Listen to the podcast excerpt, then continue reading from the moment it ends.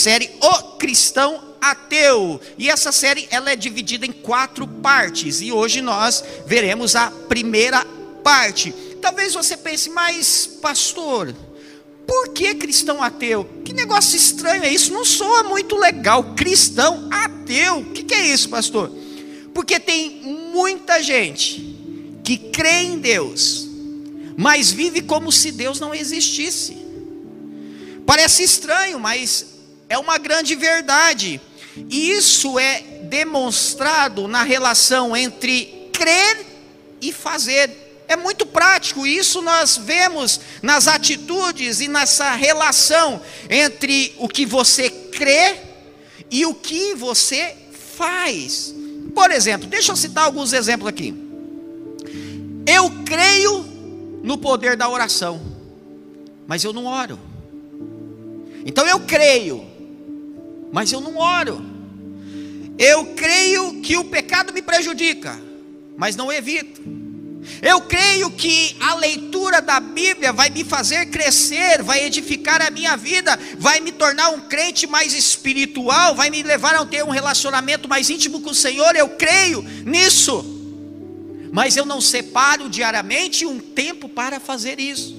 Então você percebe que está na relação entre crer e fazer. Por isso que nós falamos o cristão ateu. Ele crê, mas a atitude, a vivência dele parece que ele vive como se Deus não existisse, que os princípios da palavra não fizessem parte da sua vida. Então não basta apenas ser cristão de nome, tem que agir como tal. Não basta apenas você ser cristão de palavra, é também é preciso também ter atitudes. Tem gente que diz: "Mas fulano é cristão?" Você está de brincadeira. Aquele irmão, aquela irmã, aquela pessoa, ela é cristão? Não, você está de brincadeira. Mas por que eu estou de brincadeira? Porque eu trabalho com ele, com ela. Lá no trabalho, você tem que ver o trabalho que essa pessoa dá trata as pessoas mal, está sempre arranjando encrenca. Você tem certeza que é crente mesmo? Você tem certeza que é da sua igreja? Então a pessoa fica até espantada, é cristão. Não parece. Então, está nessa relação entre o que eu creio e o que eu faço, o que eu creio e como me comporto. Olha só essa frase de Martinho Lutério, o que ele diz nessa frase de Martim Lutero? O cristão vive não em si mesmo, mas em Cristo e no próximo. De outro modo, ele não será um cristão. Então, o propósito dessa série é você aprender o que leva você a agir como um cristão ateu. Eu quero que você olhe para dentro de você você examine você, não é para examinar o irmão, não, tá? Examine você vê se em algumas áreas você não está agindo como um cristão ateu. Dizendo ser cristão, mas vivendo como se Deus não existisse, não levando os princípios da palavra a sério. Então, eu quero compartilhar alguns princípios, e nós temos princípios nas quatro palavras, baseado numa pergunta: O que leva você a agir como um cristão ateu? Leva você a agir como um cristão ateu? São esses princípios que eu quero compartilhar essa noite. Primeiro, então, você age como um cristão ateu quando você crê em Deus, mas não o conhece de verdade. Quando você crê em Deus, mas não o conhece de verdade. 1 João capítulo 2, versículo 3, 4. Olha o que diz: Sabemos que o conhecemos se obedecemos aos seus mandamentos. Aquele que diz, eu conheço, mas não obedece aos seus mandamentos, é mentiroso e a verdade não está nele. Então, veja bem aqui, irmão: crer não é o mesmo de conhecer intimamente. Há uma grande diferença aqui entre você crer e você conhecer intimamente. E há diferentes tipos de conhecimento a respeito de Deus. Por exemplo, alguns conhecem Deus de ouvir falar. Ah, você já ouviu falar de Jesus? Ah, já, já. É, é, Jesus, aquele de Nazaré, aquele que morreu na cruz, aquele que foi crucificado. Ah, não. Já já ouvi falar de Jesus. É igual quando você ouve falar de alguma determinada pessoa. Você já ouviu falar do fulano, dono, dono daquele mercado? Ah, sim, eu não conheço, nunca vi, mas já ouvi falar dele, já ouvi falar daquele dono daquele mercado. Então, é um tipo de conhecimento. Tem um outro tipo de conhecimento que você conhece como uma lembrança. Por exemplo, quando você reencontra um colega de, de escola que estudou com você lá no primário, você, ah, eu lembro de você, sim, você sentava lá no fundo, tal, eu lembro de você, então você conhece como uma lembrança, tempos atrás, algo assim bem distante. E tem aquele, aquele conhecimento que você conhece intimamente, e é esse tipo de conhecimento que o Senhor espera de nós. Aí talvez você pense, mas pastor, não basta crer, não é só crer em Deus, eu creio em Deus. Então tá. Vamos ver o que Tiago fala sobre só crer. Porque Tiago fala que até os demônios creem em Deus. Olha lá, Tiago 2,19. Você crê que existe um só Deus? Muito bem. Até mesmo os demônios, os demônios creem e tremem. Então o que, que a Bíblia está dizendo aí, irmão? Ele está dizendo assim: olha, crer não é o suficiente, porque até demônio crê. O demônio ele crê tanto que ele até treme. Ele até treme de medo, de tanto que o demônio crê. Mas qual é a diferença? Os demônios creem em Deus, mas nunca vão se relacionar com Ele. O diabo sabe o poder que Deus tem, o diabo sabe a capacidade que o Senhor tem, mas ele nunca vai procurar ter um relacionamento e se relacionar com Deus. Então, ser cristão só de crer não adianta. Você precisa ter intimidade, você precisa ter relacionamento. Então, às vezes você age como cristão ateu porque você diz cristão, mas não conhece Deus intimamente. Na intimidade onde está você e Deus, onde você é perante Deus, é, sem máscaras, onde você rasga seu coração, onde você abre a sua alma para o Senhor, onde Deus te fala coisas através da palavra, onde o Espírito Santo traz coisas à sua mente, a seu respeito, para que você possa mudar, para que você possa melhorar. E essa intimidade, esse conhecer, vai levar você a uma vida de obediência. Por quê? Porque essa é a vontade de Deus, que você o conheça cada vez mais, para que você faça a vontade dEle. Olha novamente o versículo 3, como é claro, sabemos que o conhecemos se obedecemos aos seus mandamentos. Agora, o que nós precisamos entender a respeito dos mandamentos do Senhor? Os mandamentos do Senhor são mandamentos de amor. E aí que está o problema, porque a gente enxerga como proibição. Não, os mandamentos do Senhor são mandamentos de amor. Por quê? Você se tornou um filho de Deus, para servir de exemplo do amor de Deus para o mundo ferido. Esse é o propósito de você se tornar filho de Deus, para que você seja um exemplo para o mundo do amor de Deus para o mundo ferido. Por quê, irmão? Porque ninguém resiste ao amor. As pessoas que estão no mundo, elas estão machucadas. É muita gente machucada, irmão. É muita gente perdida, muita gente ferida, e essas pessoas, elas precisam de amor. Então você se tornou um filho de Deus para manifestar esse amor do Pai na vida das pessoas. Por quê? Porque Deus é amor. Então, à medida que você conhece mais a Deus, você vai encharcando-se desse amor, e esse amor vai sendo compartilhado na vida das pessoas. Seu relacionamento com Deus precisa resultar em atitudes de amor, porque se o seu relacionamento com Deus não estiver resultando em atitudes de amor, o relacionamento está errado. Ele tem que resultar nisso. Tem gente que diz que se relaciona com Deus, passa horas e horas orando, quando sai do quarto já sai ofendendo as pessoas, machucando as pessoas, ferindo as pessoas. Mas que relacionamento é esse? O que, que você escutou? O que, que Deus te disse lá na sua intimidade, na sua oração, de modo que você saiu daquele lugar e começou a tratar mal as pessoas? Porque nosso Deus é um Deus de amor. Lembre-se que o Senhor, Ele não quer somente atitude de amor, Ele quer o seu coração. Por quê? Porque tem gente que faz tudo isso, vem na igreja, trata bem as pessoas, até ofertam, mas com espírito de religiosidade. E não é assim. O espírito de religiosidade faz você fazer aquelas coisas para cumprir regra. E não pode ser, tem que ser natural, tem que ser com uma atitude de amor, onde você entrega o coração. Nós não podemos viver para cumprir regras. Tem gente que leva a vida cristã como um pode e não pode, pode e não pode, pode ou não pode, somente isso, e não passa disso.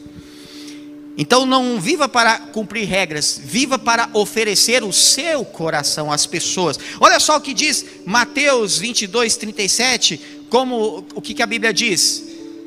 Ame o Senhor, o seu Deus, de todo o coração, de toda a sua alma e de todo o seu entendimento. Então, busque conhecer a Deus e se relacionar com Ele. Deixa eu te falar uma coisa muito interessante. Você sabia que a forma como você chama a Deus mostra o seu nível de intimidade? Irmãos, eu já aconselhei tanta gente, principalmente lá na primeira de Campo Grande, que nós tínhamos lá, ainda tem o curso lá, o seminário Veredas Antigas, onde as pessoas abrem o coração, compartilham coisas do passado.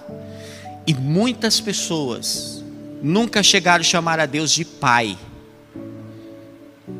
Nunca chegaram a chamar a Deus de Pai. Não conseguia fazer uma oração chamando Deus de Pai. Era só meu Deus, meu Senhor. Não conseguia chamar Deus de Pai. Então, a forma como você chama Deus mostra seu nível de relacionamento. A Bíblia não fala sobre o Abba Pai sobre o nosso papaizinho. Então, quer ver? Deixa eu te dar um exemplo. Tem pessoas que me chamam de Senhor Jean Fabiano Bonfim. Quando alguém liga para mim e fala, é o Senhor Jean Bonfim, eu já falei, é da Vivo. Agora virou moda, né, irmão? A gente receber telefonema da Vivo oferecendo produto, né? Então, é o Senhor Jean Fabiano Bonfim. Eu falei, isso aí não me conhece, não. Quer me vender alguma coisa. Já tem outras pessoas que me chamam de pastor Jean ou Jean. Eu falo, opa, esse já conhece um pouquinho mais. Já conhece um pouquinho mais. E tem outras pessoas que me chamam de pai. Alguns membros da igreja aqui e lá de Campo Grande me chamam de paizão. As minhas filhas me chamam de pai porque são pessoas que já me conhecem mais. Então, o jeito que você chama a Deus também mostra o seu relacionamento com Ele. Então, como que você chama a Deus? Não estou dizendo que é errado você, que você só tem que chamar Deus de pai. Não, mas você tem essa liberdade na oração de falar meu pai, meu papaizinho, papai. Porque mostra o nível de intimidade, relacionamento e o que ele é para você.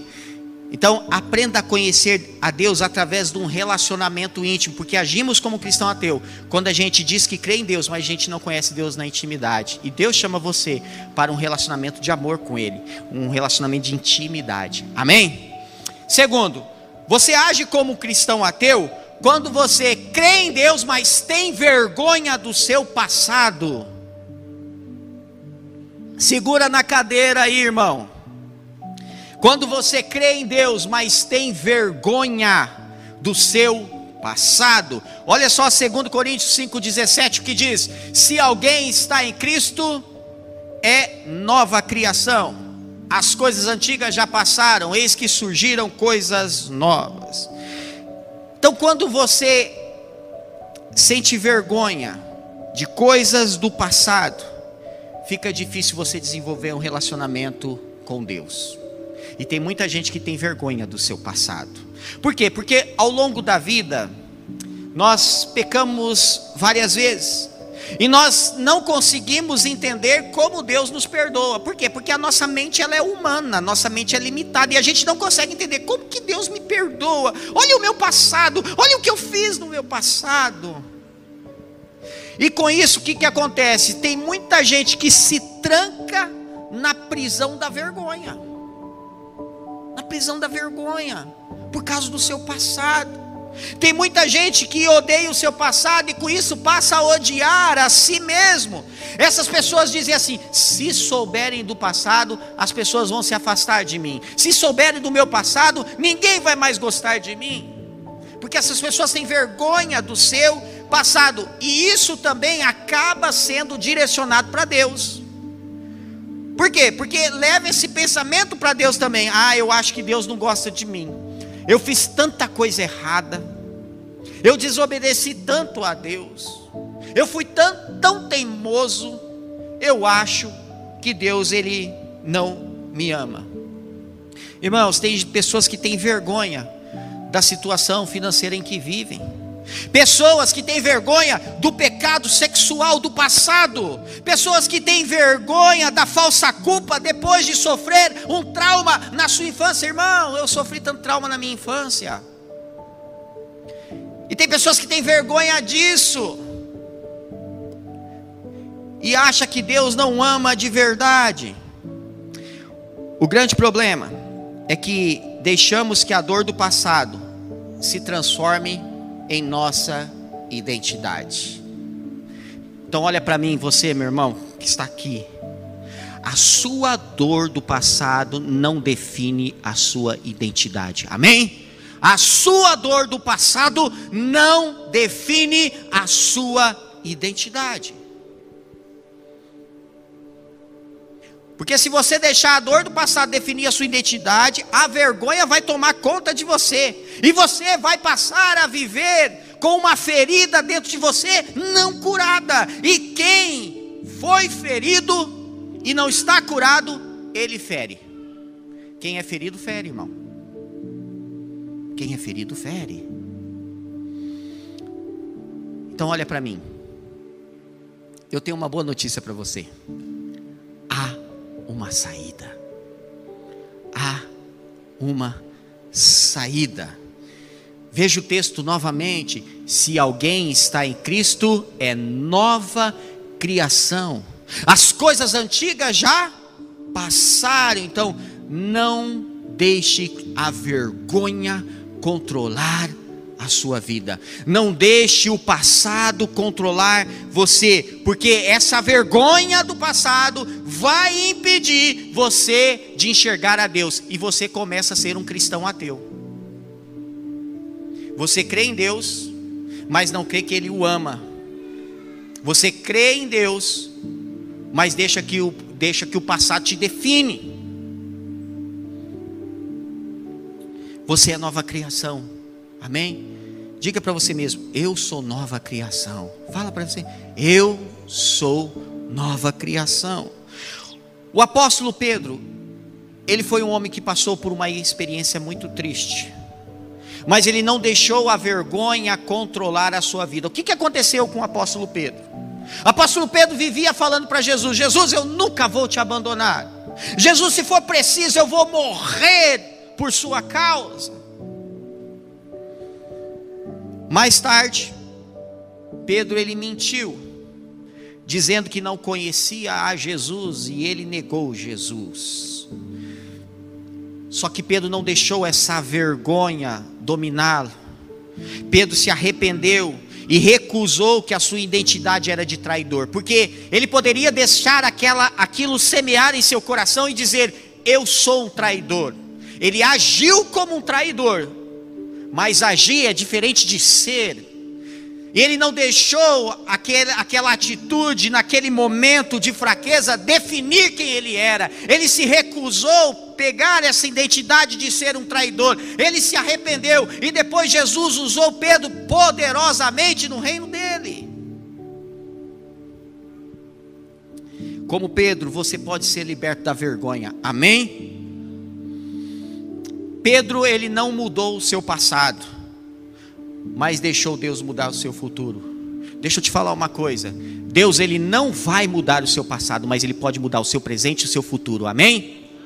Então esqueça, o passado não pode ser alterado, o passado não pode ser mudado, mas o seu presente e o seu futuro, Deus pode mudar. E é nisso que você tem que se apegar. Deixa o passado para trás.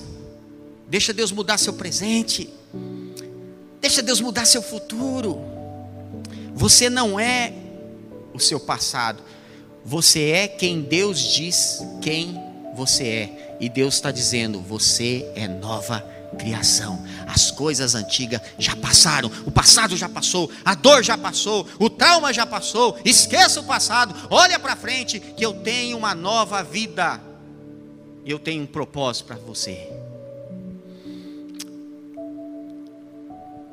Creia que Deus o ama de verdade. Terceiro e último que nós podemos perceber, você age como cristão ateu quando você crê em Deus, mas não tem certeza que Ele o ama. Você crê em Deus, mas não tem certeza que Deus o ama. Vamos continuar mais um pouquinho. Romanos diz o seguinte: Deus demonstra seu amor por nós. Cristo morreu em nosso favor quando ainda éramos pecadores. Cristo morreu por você quando você era pecador. Então, tem muita gente que não tem problema em acreditar que Deus ama os outros, mas ele tem problema em acreditar que Deus ama ele. Tem muita gente que é assim. Agora, por que essas pessoas pensam assim? Porque elas escondem o seu verdadeiro eu com medo de ser rejeitadas. Elas escondem. E como sabem que Deus as conhece, conhece o seu verdadeiro eu, mas elas não sabem o verdadeiro eu das pessoas, elas acham que as outras pessoas podem ser amadas, mas elas não. Você não conhece o meu verdadeiro eu, nem eu conheço o seu verdadeiro eu. Mas tem gente que é assim, nossa, o verdadeiro eu dele não chega nem perto do meu. O meu é uma catástrofe. Então, Deus deve amar mais ele do que eu. Tem gente que pensa assim. E aí começa a agir como um cristão ateu. Irmão, deixa eu te falar uma coisa: se fosse desse jeito, ninguém seria amado. Ninguém seria amado, porque todos nós escondemos o nosso verdadeiro eu.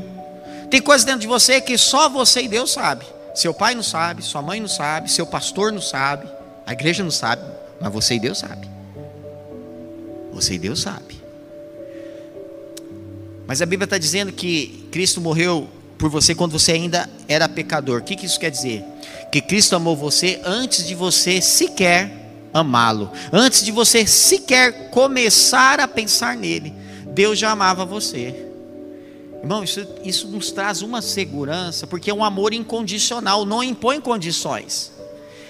Não impõe condições, ah, ó, Deus vai me amar só se eu for bonzinho, Deus vai me amar só se eu for à igreja, Deus vai me amar só. Lógico que isso é consequência do nosso relacionamento com Deus. Você vai ter atitudes saudáveis, você vai querer vir à casa do Senhor, mas essa não é a motivação para você ter o amor de Deus, porque o amor de Deus não se conquista, o amor de Deus se recebe.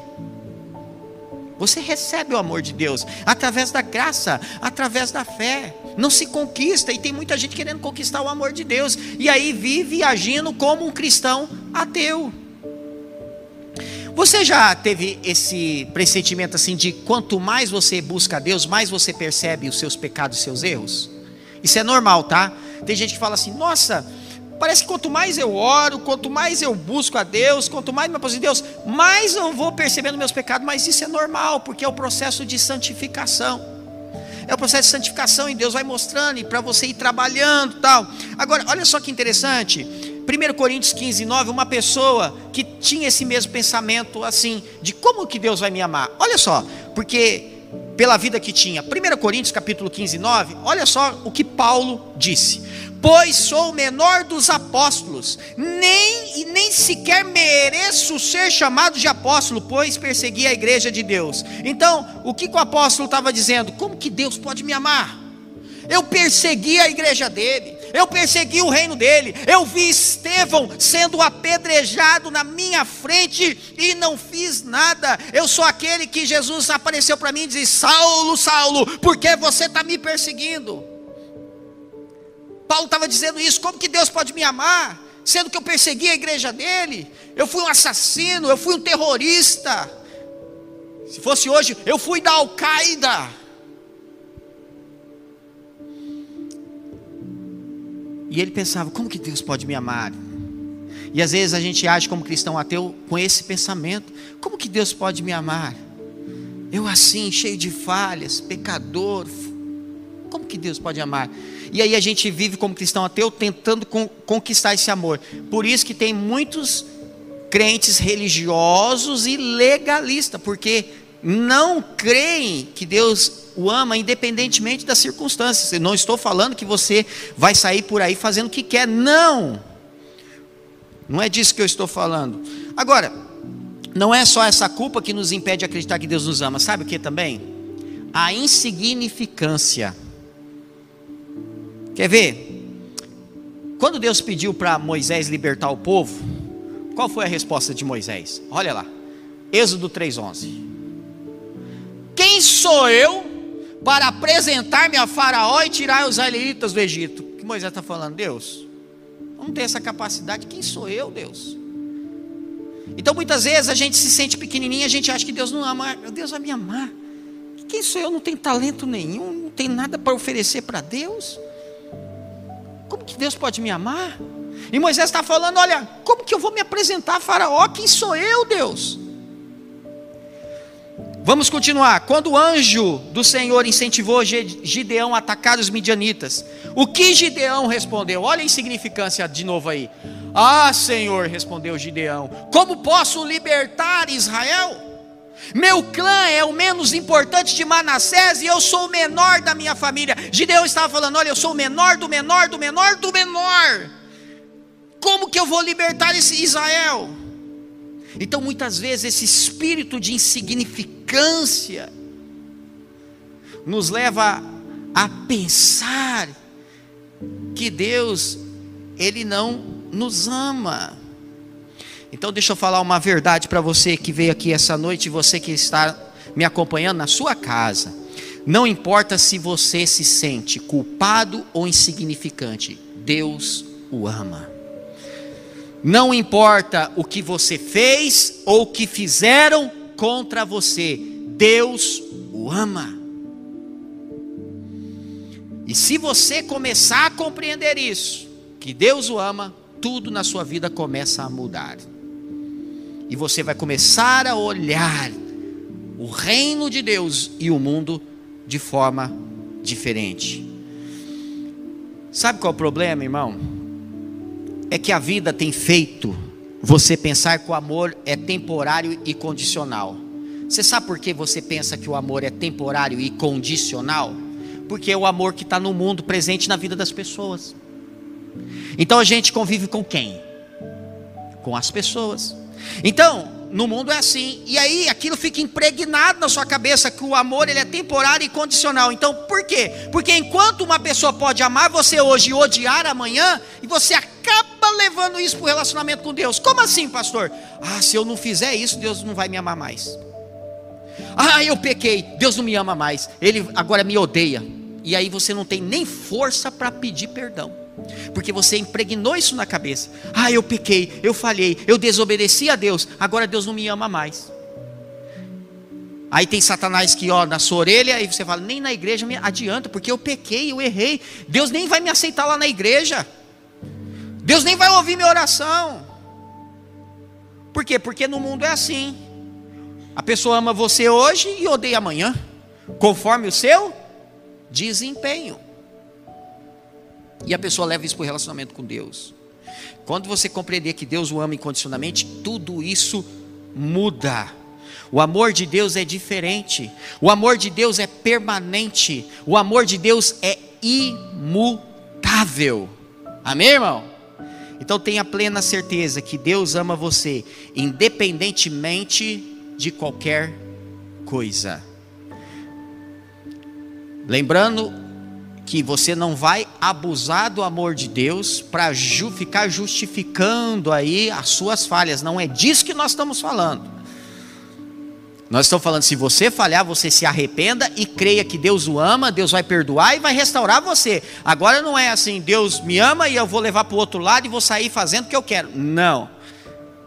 Porque às vezes você interpreta e leva por essa situação. Não, eu estou falando daquelas pessoas que querem conquistar o amor de Deus e quando falham, elas se condenam a si próprias. Deus já até perdoou, mas ela mesma não se perdoa. Tem gente agindo como cristão ateu, porque não tem procurado conhecer a Deus de verdade. Quando você não conhece Deus de verdade, você age como cristão ateu. Porque quando você conhece Deus de verdade, você vai procurar agir dentro daquele que ele do propósito que ele tem para você, do plano de vida que ele tem para você. Tem gente agindo como cristão ateu porque tem vergonha do seu passado. O passado não define você, irmão. Pegue o seu passado, aprenda com ele, cresça com ele. E faça da sua dor o seu ministério. Mas o passado não define você. Tem gente que age como cristão ateu porque não tem certeza que Deus o ama. Deus ama você. E é por isso que você está aqui para ouvir exatamente esta palavra. Amém? Então não seja um cristão ateu, procure conhecer a Deus e a sua vontade. Aqui, ó, tem tudo a seu respeito, tudo que Deus tem para você, tudo que Deus deseja derramar na sua vida, está aqui, ó. Esse é o nosso manual para a vida. Quando você compra o eletrodoméstico, não vem um manual que você lê para ver como funciona? Você quer ver como funciona a sua vida? Leia isso aqui. Leia isso aqui. É o seu manual. Procure esquecer o passado. Esqueça o passado. Lembre-se que Deus não muda o seu passado, mas Ele muda o seu presente e muda o seu futuro. E procure tomar posse da verdade que Deus lhe ama incondicionalmente. Amém? Que, que o Senhor aplique essa palavra em nosso coração.